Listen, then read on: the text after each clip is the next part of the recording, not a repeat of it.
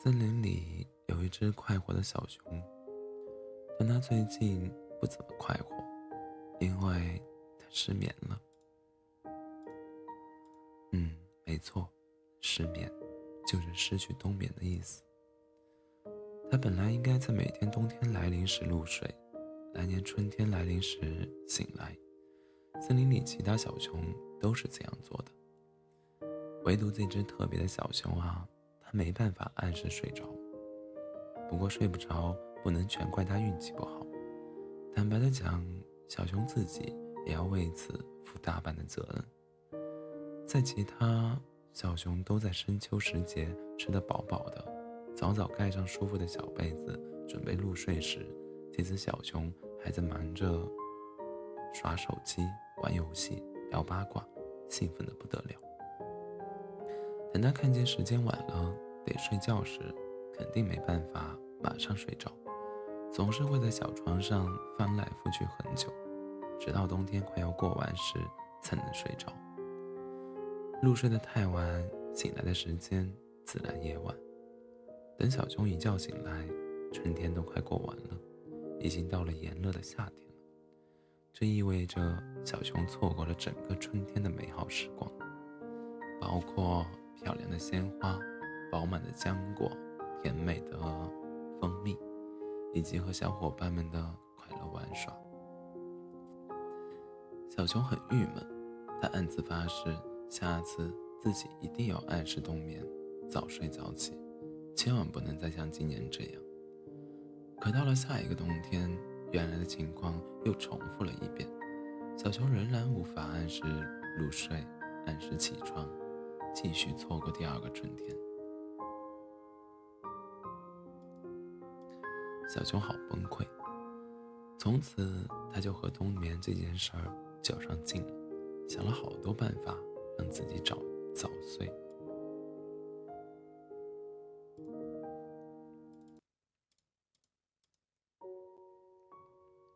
比如把手机放在离床很远很远的卫生间里，免得自己一直玩手机不睡觉。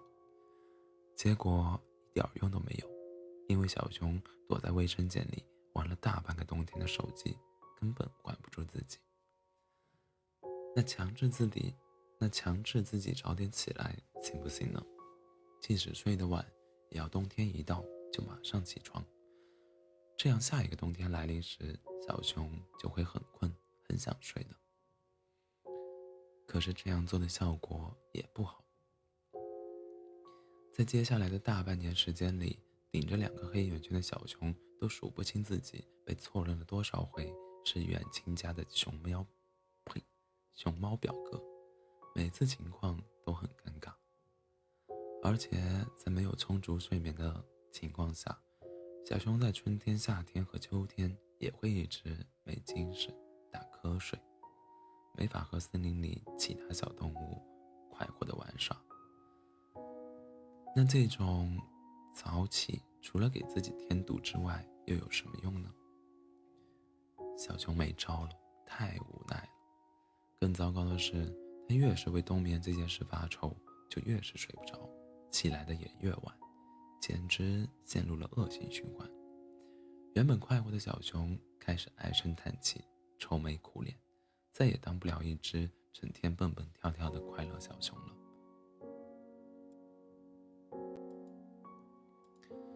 森林里其他小动物们发现了小熊的不开心，大家都很担心，很希望能为小熊做点什么。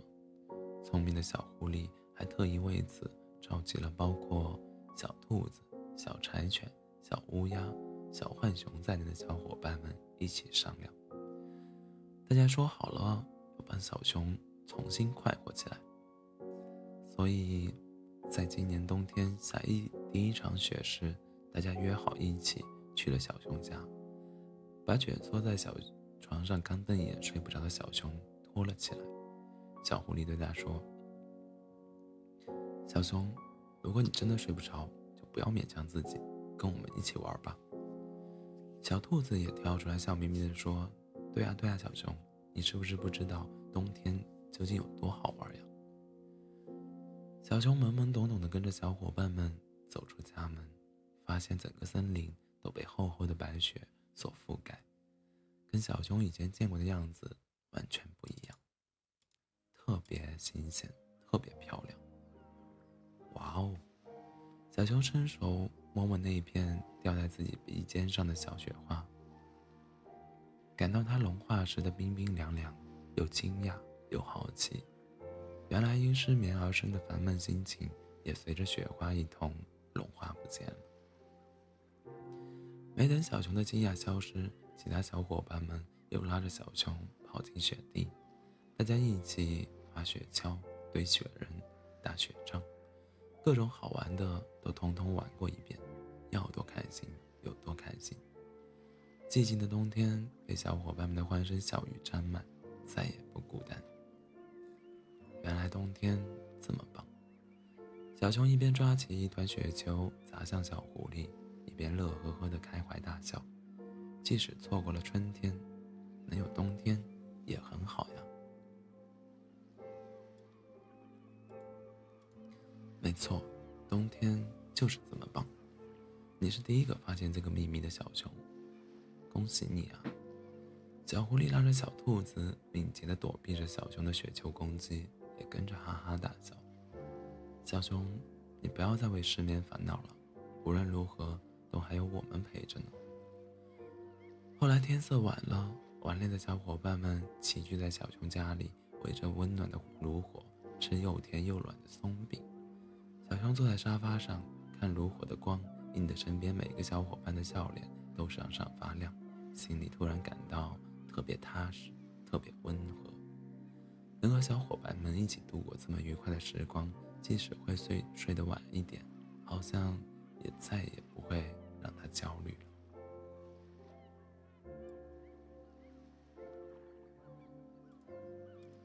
这时候，小狐狸拿出一本童话书，说：“这是 C C 哥哥最新写的睡前故事，我来选一个最甜的小故事，给大家读一读吧。”说完，小狐狸就翻开书，认认真真的读起来。其他小伙伴们听得也很认真，特别是小熊，他从来没有听过别人读睡前故事，这种体验对他而言十分特别。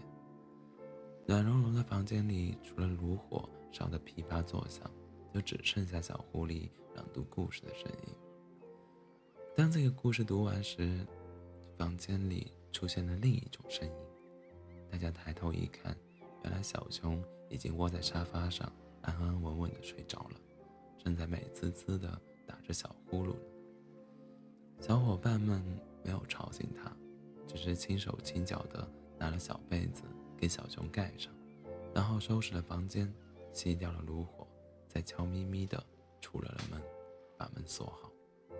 离开前，小动物们相视相思相视一笑。回头看着窗户里的小熊睡得正香，都在心里默默地向他道晚安。安，小熊，我们明年春天再见了。晚安。